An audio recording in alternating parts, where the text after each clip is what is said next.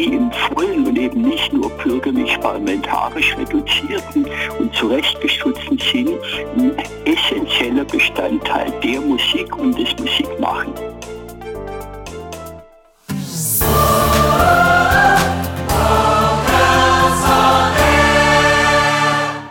Hallo, ich bin Monika Müller und ihr hört Vocals on Air, euren Podcast rund um die Chor- und Vokalszene.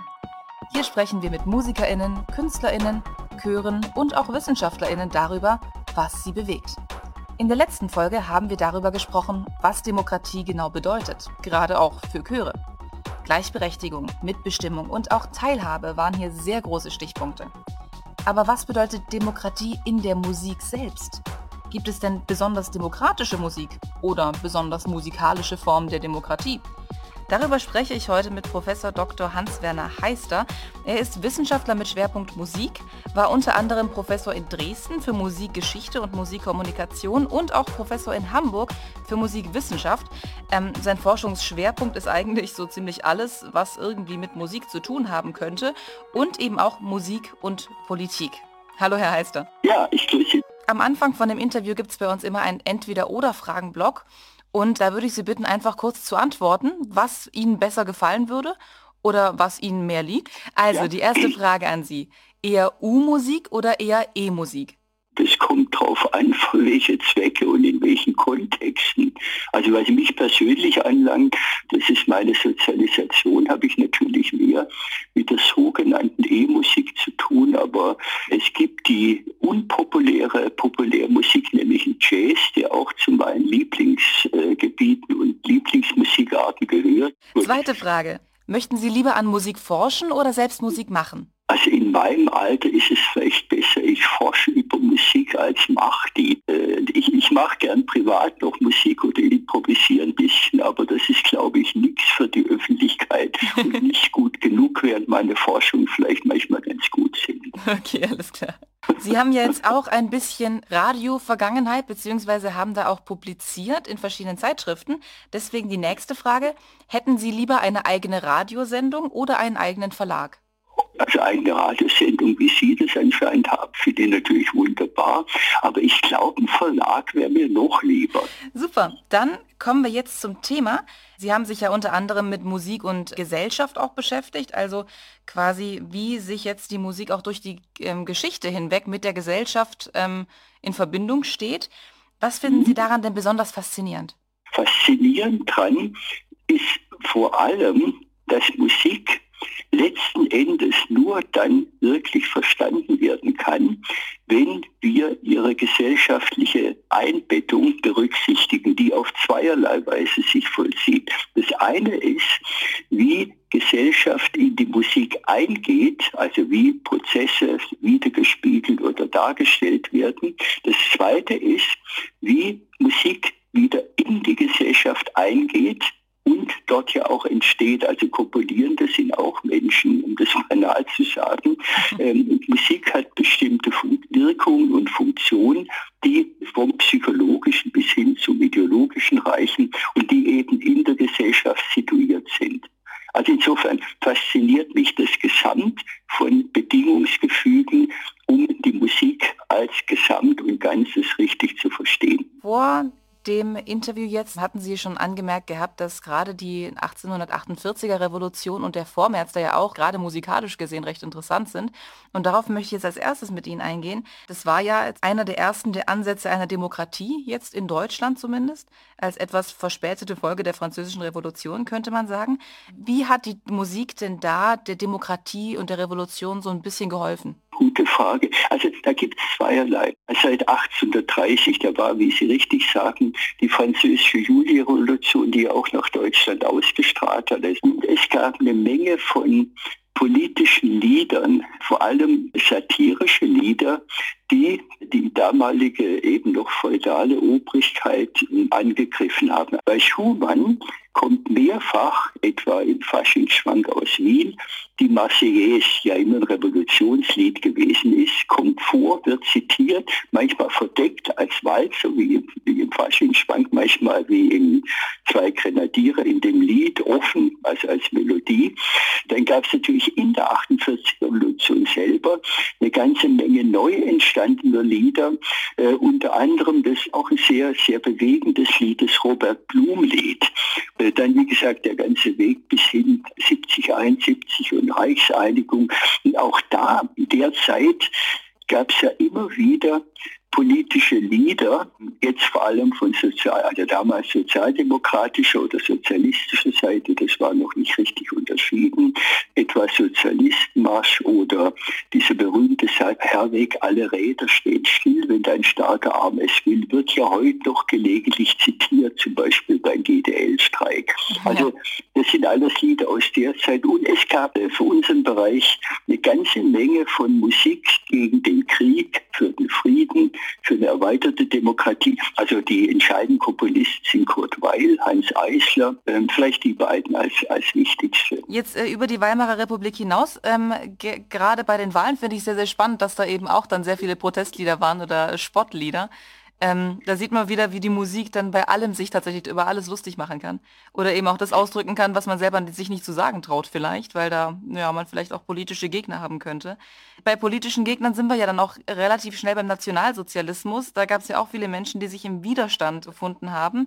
Wie eben angesprochen, ist das ja auch einer ihrer Forschungsschwerpunkte. Was waren denn quasi die wichtigsten Bestandteile von der Widerstandsmusik gegen die Nazis?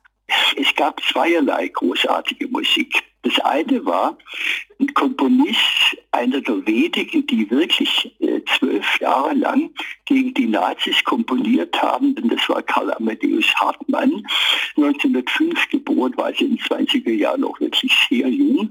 Und 33 war für ihn eine Katastrophe. Er hat das kommen sehen wie viele andere.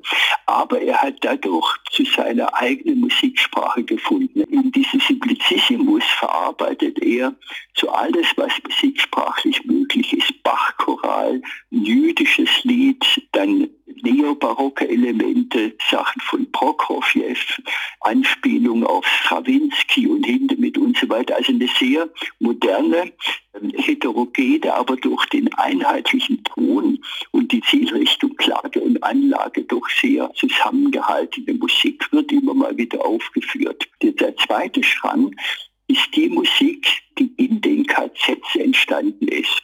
Einerseits direkt politische Lieder, sozialdemokratisch-kommunistischen. Das berühmteste vielleicht das Moorsoldatenlied. Ja, natürlich.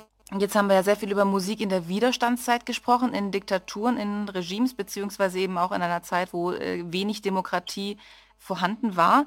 Jetzt leben wir ja schon seit äh, ja, über 70 Jahren in einer Demokratie. Da ist die Frage, ist Demokratie denn heute auch noch ein wichtiger Bestandteil in der Musik?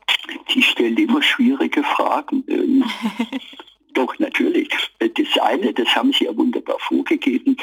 Selbstverständlich ist Demokratie im vollen und eben nicht nur bürgerlich-parlamentarisch reduzierten und zurechtgestutzten Sinn essentieller Bestandteil der Musik und des Musikmachen.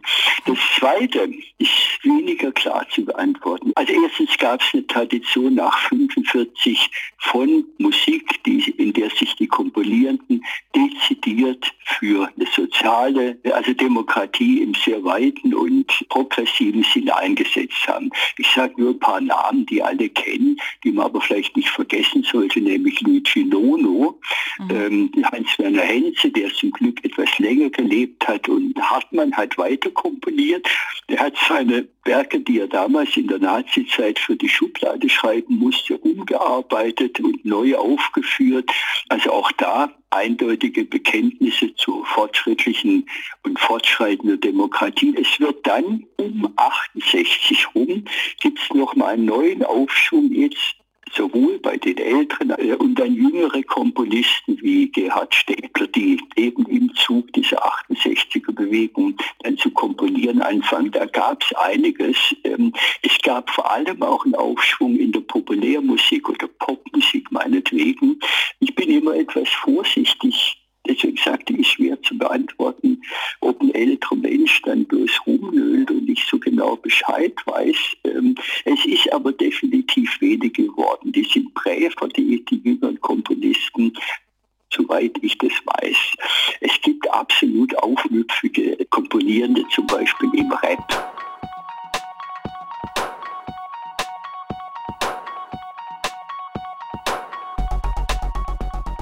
Wir haben eben von Professor Heister erfahren, wie wichtig Musik für die Demokratie war und bis heute ist. Gerade in Zeiten, wo die Menschen ihre Meinung nicht frei äußern konnten oder sich nach Freiheit und Gleichheit gesehnt haben, haben sie ihre Meinung in Musik verpackt und so erklärt, worum es ihnen geht. Aber wie genau müssen wir uns das vorstellen? Darüber rede ich jetzt mit Helene Konrad aus der Vocals on Air Musikredaktion. Jede von uns hat sich zwei Stücke rausgesucht, wo die Demokratie besonders stark durchschimmert.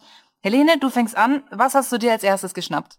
Ja, ich habe mir als erstes ein ganz bekanntes Beispiel geschnappt, das vermutlich jede und jeder kennt. Aber hör selbst.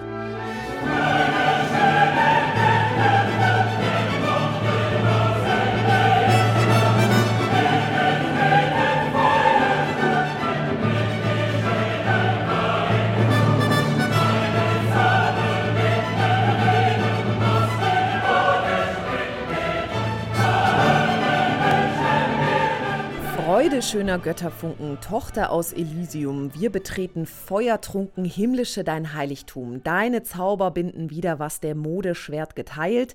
Alle Menschen werden Brüder, wo dein sanfter Flügel weilt. Das singt der Chor hier gemeinsam mit den vier Solistinnen im vierten Satz von van Beethovens neunter Sinfonie. Eine absolute Besonderheit, denn rein musikwissenschaftlich wird durch die Gesangseinlage und diesen Chor die Sinfonie zur Sinfoniekantate und Beethoven hat mal wieder Maßstäbe für andere Komponistinnen gesetzt. Ja, anders würden wir es von ihm auch gar nicht erwarten. Genau. Ne? oder an die Freude. Das hat aber nicht wirklich Beethoven geschrieben, oder? Also der Text jetzt.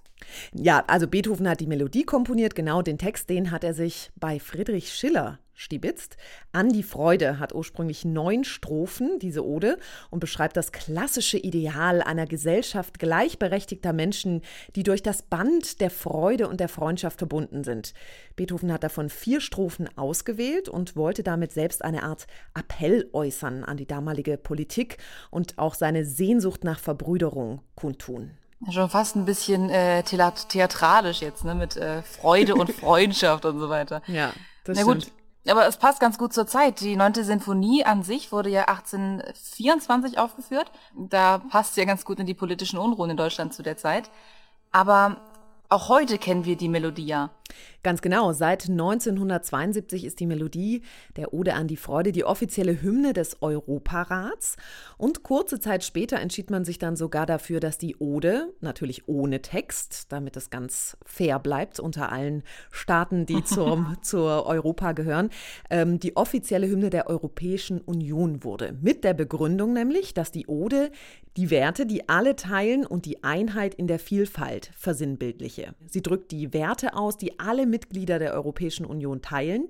Das sind Freiheit, Frieden und Solidarität. Und deshalb hört man jetzt bei allen offiziellen Feierlichkeiten der Europäischen Union nun diese eine Melodie.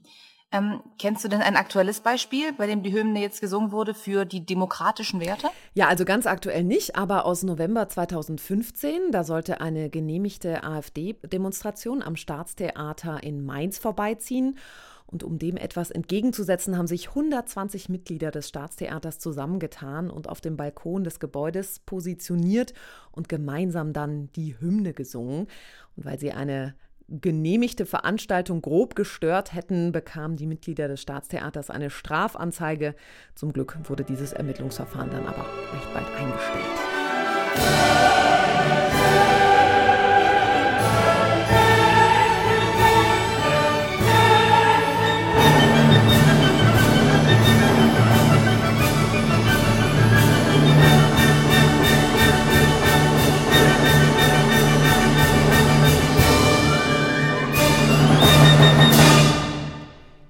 Denn bei dir aus, Monika? Welches Musikbeispiel ist dir zum Thema Musik in der Demokratie eingefallen? Also ich habe dann das gemacht, was ich immer tue, wenn ich äh, Fragen zur Musik ge gestellt bekomme. Ich habe erstmal meinen Vater gefragt, weil der ist Chorleiter, der kennt sich aus. Ähm, mhm. Und dem ist da sofort ein Lied eingefallen, ein ganz besonderes Lied. Ähm, das hat es sogar in ein paar Liederbücher geschafft. Das hat den wunderschönen Titel Oh hängt ihn auf. Mhm. Klingt schon erstmal ein bisschen makaber. Ähm, wenn man sich nur den Text anschaut, ist es ein Loblied. Aber wenn man die Musik dann dazu packt, dann kommt was ganz anderes raus. Ähm, hörst du einfach mal kurz an. Oh, hängt ihn auf, oh, hängt ihn auf, oh, hängt ihn auf, den Kranz von Lord der Ehren, den edlen Fürst, den edlen Fürst, den edlen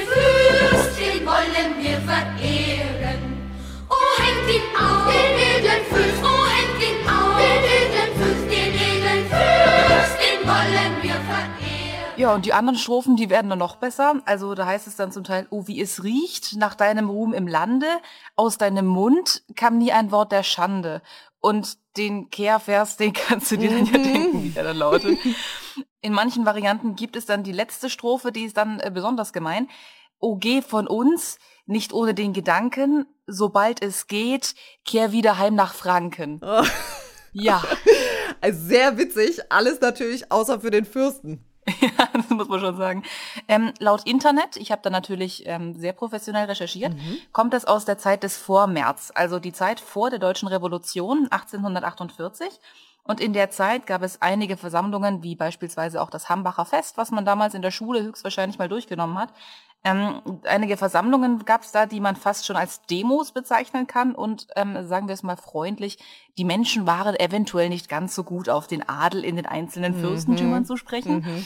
Und ich kann mir gut vorstellen, dass der, der Autor, die Autorin da etwas schlecht zu sprechen war auf genau einen dieser Fürsten. Der hat es vielleicht ein bisschen zu bunt getrieben. Und wem genau die Komplimente gelten, weiß man heute nicht. Auch den Komponisten oder die Komponistin kennt heute leider niemand mehr. Aber lustig ist es trotzdem. Also ein echtes Aufstandslied, ja, wenn das nicht bekannt ist, wenn niemand weiß, wer der Verursacher ist. Wahrscheinlich könnte man einfach sagen, das Volk war es. Das wäre doch schön, ne? Ja. Also das Lied ist auch mittlerweile im Internet in einigen Volksliedarchiven zu finden. Also dieser Fürst ist mit seinem persönlichen Hasslied unsterblich geworden, kann man sagen. Du hast auch noch ein Aufstandslied dabei, nicht wahr? Ja, in der Tat. Stamattina mi sono alzato Oh bella ciao, bella ciao, bella ciao, ciao, ciao Stamattina mi sono alzato e ho trovato Una mattina mi son svegliato, oh bella ciao, bella ciao, bella ciao, ciao, ciao. Ja, weiter möchte ich jetzt mein Italienisch hier nicht ausreizen. äh, was wir gehört haben, ist das Lied Bella Ciao. Und dabei geht es kurz zusammengefasst um den Partisanen, der sich von seiner Liebe verabschiedet und sich von ihr wünscht, dass an ihn gedacht wird, wenn er stirbt. Das Lied ist von einem unbekannten Autoren bzw. Komponisten geschrieben worden. Das kommt uns ja schon so ein bisschen bekannt vor jetzt, ne? Aber genau. das Lied hat ja auch eine recht lange Geschichte. Das gibt es ja schon mindestens ein Jahrhundert. Genau, also Anfang des 20. Jahrhunderts, da wurde es wohl zum ersten Mal gehört und zwar von oder gesungen von italienischen Reispflückerinnen, die so ein bisschen die schlechten Arbeitsbedingungen beklagt haben. Und richtig bekannt ist das Lied dann aber im Zweiten Weltkrieg geworden, denn es handelt von den vielen Widerstandskämpfern, die sich gegen den Faschismus aufgelehnt haben. Ja, dafür wird es wahrscheinlich heute auch immer noch stehen, oder? Ja, so ist es ganz genau. Der Mut der damals circa 200.000 kämpfenden Partisanen wird mit Bella Ciao auch heute noch gedacht. Und deshalb wird es auch heute noch gesungen, zum Beispiel eben auf Demos gegen Rechtspopulismus zum Beispiel. Aber ich kann mich auch daran erinnern, ich habe das vor ein paar Jahren erst im Radio gehört. Ja, richtig. du denkst an diesen Sommerhit 2018. Da haben tatsächlich El Professor und Ügel, ich weiß gar nicht, wie man es genau ausspricht, einen Riesenhit gelandet und Bella Ciao damit auch nochmal so ein bisschen ins Hier und Jetzt verfrachtet. Bekannt wurde es durch die Serie Haus des Geldes. Und aber auch beim aktuellen Klimaprotest wurde Bella Ciao häufiger schon mal genutzt und dann umgedichtet in Do It Now, Sing for the Climate. Jetzt sind wir ja mit Bella Ciao schon quasi bei den Liedern von heute gelandet, aber ich muss uns mit dem letzten Beispiel von mir jetzt leider noch mal kurz in die Vergangenheit entführen, mhm. in die 80er, also die letzten Jahre der DDR, Ende der 80er. Da gab es nämlich einige, die für die deutsche Einheit komponiert haben, aber ohne dass sie es eigentlich wollten, wie der hier. Freiheit.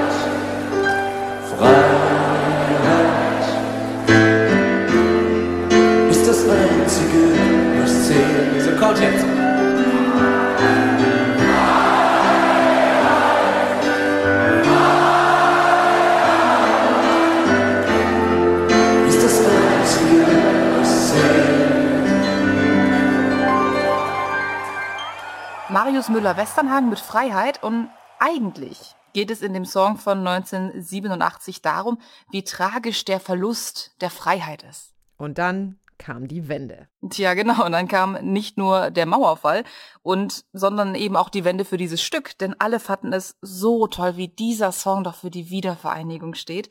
Westernhagen selbst hat dazu in einem Interview gesagt, dass dieses Stück mal wieder zeigt, dass künstlerische Produkte ein Eigenleben annehmen können. Fun Fact, er selber hat den Song dann gar nicht mal gespielt auf Konzerten. Das wollte er einfach nicht mehr. Ähm, das erinnert mich gerade daran. Ist sowas ähnliches nicht auch mit Hasselhoff passiert? Richtig, genau. Das war Looking for Freedom. Ah. Das hat David Hasselhoff so ein paar Wochen nach dem Mauerfall bei einem Konzert in Berlin, glaube ich, war es gespielt. Und plötzlich ging dann das Gerücht darum, dass Hasselhoff mit diesem Song mit für den Mauerfall verantwortlich sei. Mhm.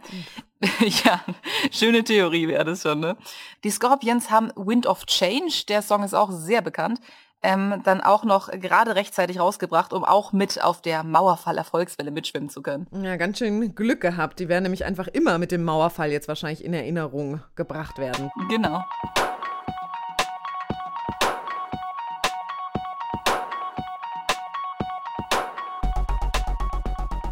Ihr hört Vocals on Air, den Podcast für die Chor- und Vokalszene. Ich hoffe, ihr könnt euch jetzt ein bisschen besser vorstellen, wie genau man Demokratie in Musik verpacken kann. Vielleicht schreibt ihr ja bald selbst einen Song dazu, wer weiß. Aber wenn wir über Demokratie in der Musik reden, gibt es auch noch einen zweiten Aspekt, den wir nicht vergessen dürfen, wenn es ins Musikwissenschaftliche geht. Wie genau geht denn Demokratie musiktheoretisch und musikhistorisch gesehen? Gibt es das denn? Die absolute Gleichberechtigung aller Stimmen? Darüber spreche ich jetzt noch einmal mit Professor Dr. Hans-Werner Heister.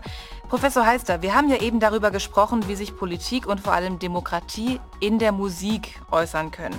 Aber es gibt jetzt auch Demokratie in der Musik, also Musikstücke, in denen die Gleichberechtigung der Stimmen beispielsweise mit drin ist. Zum Beispiel die Polyphonie, die gab es ja schon vor mehreren Jahrhunderten, also dass dann einzelne Stimmen, beispielsweise im Chor, jetzt alle zu ähnlichen Teilen, Melodie und dann begleitende Motive haben. Könnte man sagen, dass die Polyphonie quasi der erste Ansatz von demokratischem Singen war? Ausnahmsweise, Frau Müller, muss ich Ihnen da aber in Ihrem Sinn widersprechen. Sie haben das äh, äh, glänzend ausgedacht. Es geht aber noch viel weiter. Ähm, das ist nicht erst die abendländische oder schwarzafrikanische Polyphonie, sondern ich würde sagen, in der Musik äh, grundsätzlich und von Anfang an, also etwa seit drei Millionen Jahren nebenbei bemerkt, äh, ist verankert, dass es eine Miteinander gibt, und zwar ein gleichberechtigtes Miteinander.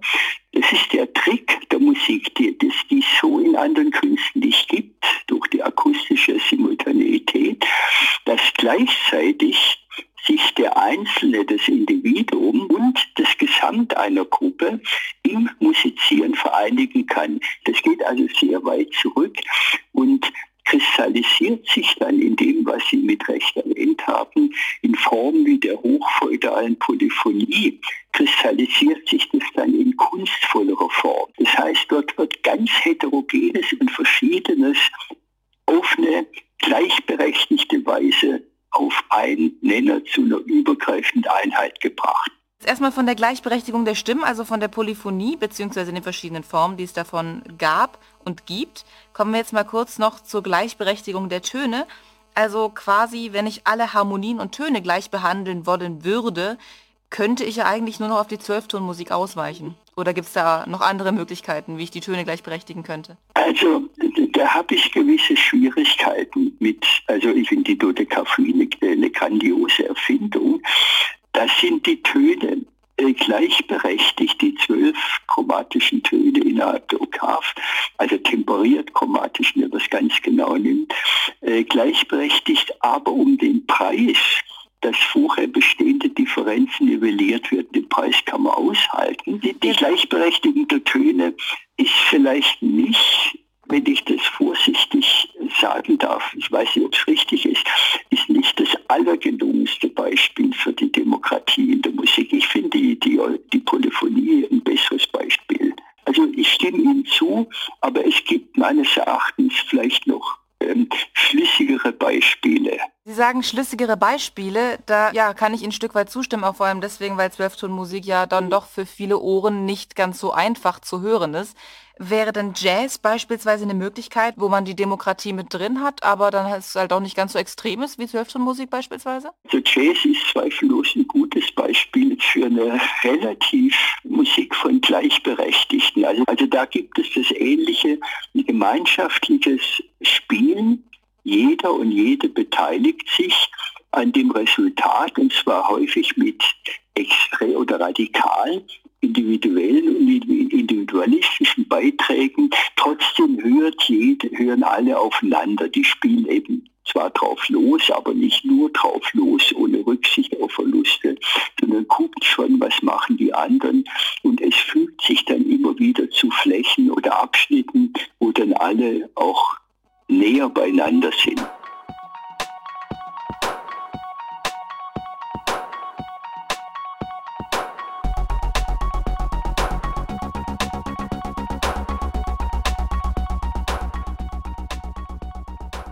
Wie wir eben gehört haben, gibt es sehr viele Arten, wie Musik demokratisch sein kann. Und an einige davon hättet ihr vielleicht nie gedacht. Aber das Reden reicht uns heute nicht. Wir wollen es uns anhören. Vocals on Air Redakteurin Helene Konrad ist wieder bei mir. Helene, du hast jetzt das älteste Hörbeispiel der Sendung mitgebracht. Was hast du uns dabei? Ja, wir sprechen über die Missa Pape Marcelli, ein Werk von Giovanni Pierluigi da Palestrina.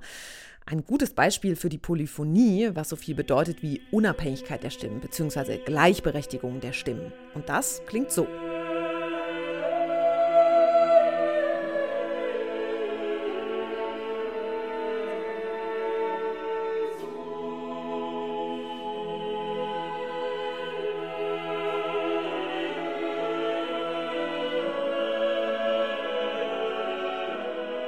Diese Musik stammt aus dem 15. bzw. 16. Jahrhundert, eine Zeit, in der die Polyphonie ihre Hochzeit hatte. Und der Kirchenmusiker Palestrina hat sie, wie das alle zur damaligen Zeit tun mussten, zu Ehren Gottes komponiert. Gab es nicht da irgendwann um die Zeit auch das Konzil von Trient, wo beschlossen wurde, dass Polyphonie verboten mhm. werden soll, weil man die Texte nicht versteht? Ja, ganz genau. Aber Palestrina hat äh, den Kardinal mit seiner Messe so überzeugt, dass er damit quasi gerade noch mal so das Verbot abgewendet hat. Ach, wie Und, schön. Ja, Glück gehabt an der Stelle.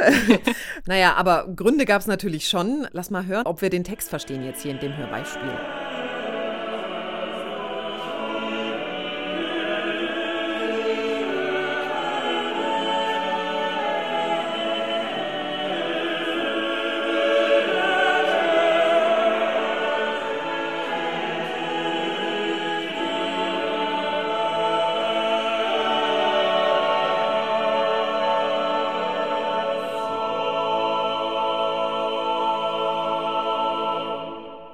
Ja gut, also ich verstehe, dass ich nichts verstehe, ähm, aber ich kann mir gut vorstellen, dass damals wahrscheinlich noch eh sehr wenige Leute Latein konnten, weswegen die Verständlichkeit sich sowieso erübrigt hat. Ganz genau, aber es ist schon ein ganz gutes Beispiel dafür, dass Palestrina das auf jeden Fall nochmal sehr sauber gesetzt hat. Was ist dir denn eigentlich nochmal zu Demokratie in der Musik eingefallen? Hast du ein Beispiel gefunden? Ja, also Professor Dr. Heister, der hat ja auch die Zwölftonmusik erwähnt. Ich weiß, das ist recht unschön zum Anhören, wenn man es nicht gewohnt ist, aber das ist eigentlich das perfekte Beispiel für die Gleichberechtigung der Töne. Jeder Ton darf ja erst erklingen, nachdem die anderen Halbtöne erklungen sind.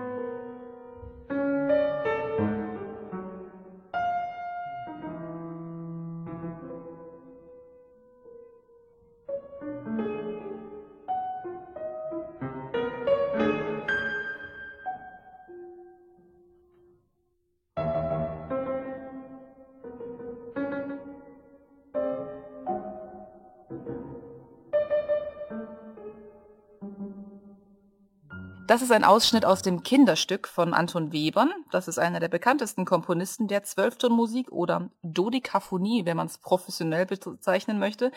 Wie man merkt, es ist für ungewohnte Ohren schon etwas schwierig. Und gerade zum Singen stelle ich mir das dann doch recht anspruchsvoll vor. Also in einem Laienchor ein solches Stück anzustudieren, da braucht man mindestens ein Jahr für. Ja, aber mindestens, wirklich. Ich hätte aber da vielleicht noch ein Beispiel für demokratische Musik, was etwas einfacher zum Singen ist. Na, dann schieß mal los. Einer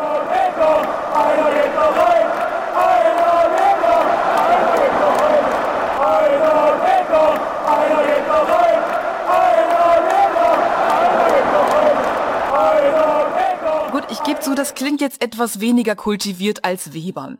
Aber es ist sehr demokratisch, weil ja tatsächlich jede Stimme zählt. Ähm, ich selbst bin auch großer Fußballfan vom bekanntesten Club Deutschlands und es gibt nichts Tolleres, als wenn man im Stadion steht und die Fans rufen sich von der gegenüberliegenden Seite den Namen des Vereins gegenseitig zu und es halt dann so in diesem gesamten Stadion hin und her. Mhm. Das ist einfach unglaublich. Also je mehr Leute da auch mitmachen, desto toller wird's dann. Deswegen, wenn die Staaten wieder offen sind, wird's richtig unterhaltsam. Ähm, das ist eigentlich genau wie in der Demokratie. Ja, das passt ganz gut. Ich habe auch noch was dabei. Und zwar haben wir ja vorhin über Protestlieder gesprochen und das hier ist sowas ganz ähnliches. Atomwerk hier im Land, schließt euch fest zusammen, schließt euch fest zusammen, wehrt euch, leistet Widerstand gegen das Atomwerk hier im Land.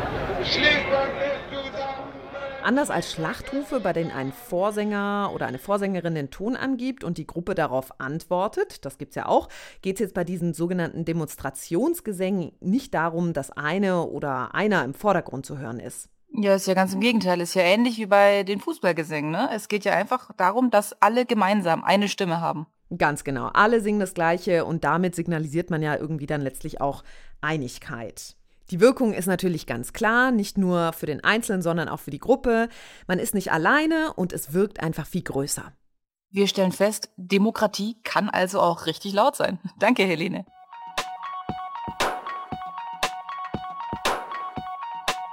Demokratie musikalisch zu gestalten geht recht gut und vor allem sehr vielfältig. Ich finde es sehr toll, dass die Menschen schon vor knapp 200 Jahren für ihre Rechte gesungen haben. Das zeigt wieder einmal, wie Musik das ausdrücken kann, für das uns oft einfach die Worte fehlen. Umgekehrt die Demokratie in die Musik zu tragen, ist musiktheoretisch gesehen zwar möglich, aber dann doch wesentlich schwieriger, wie wir gesehen haben. Aber trotzdem gibt es Möglichkeiten. Man kann ja beispielsweise auch im Chor versuchen, Stücke zu finden, wo nicht immer der Sopran die Melodie hat. So wäre dann auch ein demokratischeres Konzertprogramm möglich, auch ohne Zwölftonmusik. Wenn ihr wissen wollt, wie Demokratie im Chor funktionieren kann und was genau demokratisch bedeutet, dann hört auch gerne in die erste Folge dieser Staffel rein. Da hat uns unter anderem Marty Monti-Winter von seinem demokratischen Chor namens Curiosity in Ulm berichtet. Das war Vocals on Air, der Podcast. Diese und andere Folgen stehen natürlich zum Nachhören bereit unter vocalsonair.de und überall da, wo es Podcasts gibt. Ich bin Monika Müller und das war Vocals on Air. Tschüss, bis zum nächsten Mal. Vocals on Air, der Podcast.